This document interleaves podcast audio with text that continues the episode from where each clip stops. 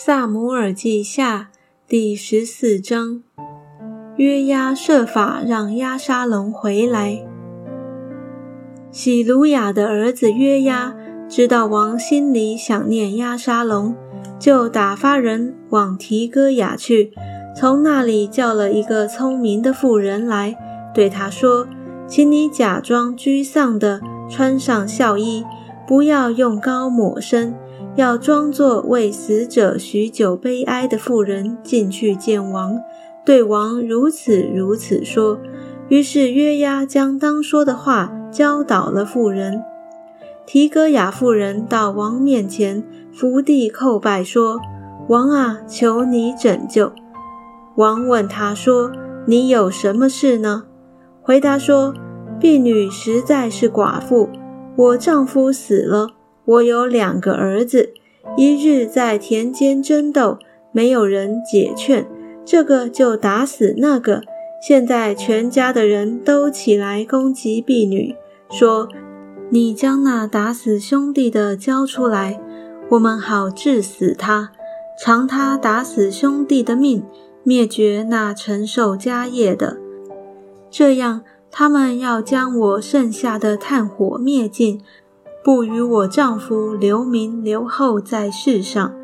王对妇人说：“你回家去吧，我必为你下令。”提戈雅妇人又对王说：“我主我王，愿这罪归我和我父家，与王和王的位无干。”王说：“凡为难你的，你就带他到我这里来，他必不再搅扰你。”妇人说。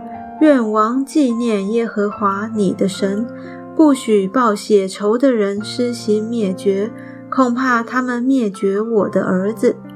王说：“我指着永生的耶和华起誓，你的儿子连一根头发也不至落在地上。”妇人说：“求我主我王容婢女再说一句话。”王说：“你说吧。”妇人说。王为何也起意要害神的名呢？王不使那逃亡的人回来，王的这话就是自证己错了。我们都是必死的，如同水泼在地上，不能收回。神并不夺取人的性命，乃设法使逃亡的人不至成为赶出回不来的。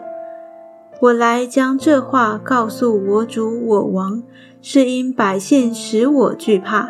婢女想，不如将这话告诉王，或者王成就婢女所求的。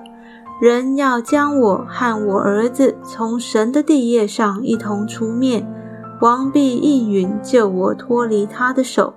婢女又想，我主我王的话必安慰我。因为我主我王能辨别是非，如同神的使者一样。唯愿耶和华你的神与你同在。王对妇人说：“我要问你一句话，你一点不要瞒我。”妇人说：“愿我主我王说。”王说：“你这些话，莫非是约押的主意吗？”妇人说。我敢在我主我王面前起誓，王的话正对，不偏左右，是王的仆人约押吩咐我的。这些话是他教导我的。王的仆人约押如此行，为要挽回这事。我主的智慧却如神使者的智慧，能知世上一切事。王对约押说：“我应允你这事。”你可以去把那少年人押沙龙带回来。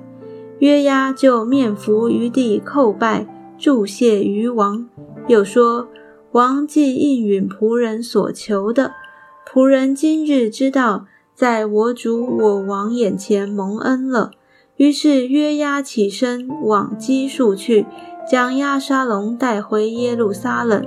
王说：“使他回自己家里去。”不要见我的面，押沙龙就回自己家里去，没有见王的面。大卫饶恕押沙龙。以色列全地之中，无人像押沙龙那样俊美。得人的称赞，从脚底到头顶毫无瑕疵。他的头发甚重，每到年底剪发一次，所剪下来的按王的瓶称一称，重两百舍克勒。亚沙龙生了三个儿子，一个女儿，女儿名叫他玛，是个容貌俊美的女子。亚沙龙住在耶路撒冷，足有两年，没有见王的面。亚沙龙打发人去叫约押来，要托他去见王，约押却不肯来。第二次打发人去叫他，他仍不肯来。所以亚沙龙对仆人说：“你们看，约押有一块田，与我的田相近，其中有大麦，你们去放火烧了。”押沙龙的仆人就去放火烧了那田。于是约押起来，到了押沙龙家里，问他说：“你的仆人为何放火烧了我的田呢？”押沙龙回答约押说：“我打发人去请你来，好托你去见王，替我说，我为何从基述回来呢？不如人在那里。现在要许我见王的面。”我若有罪，任凭王杀我就是了。于是约押去见王，将这话奏告王，王便叫押沙龙来。押沙龙来见王，在王面前俯伏于地，王就与押沙龙亲嘴。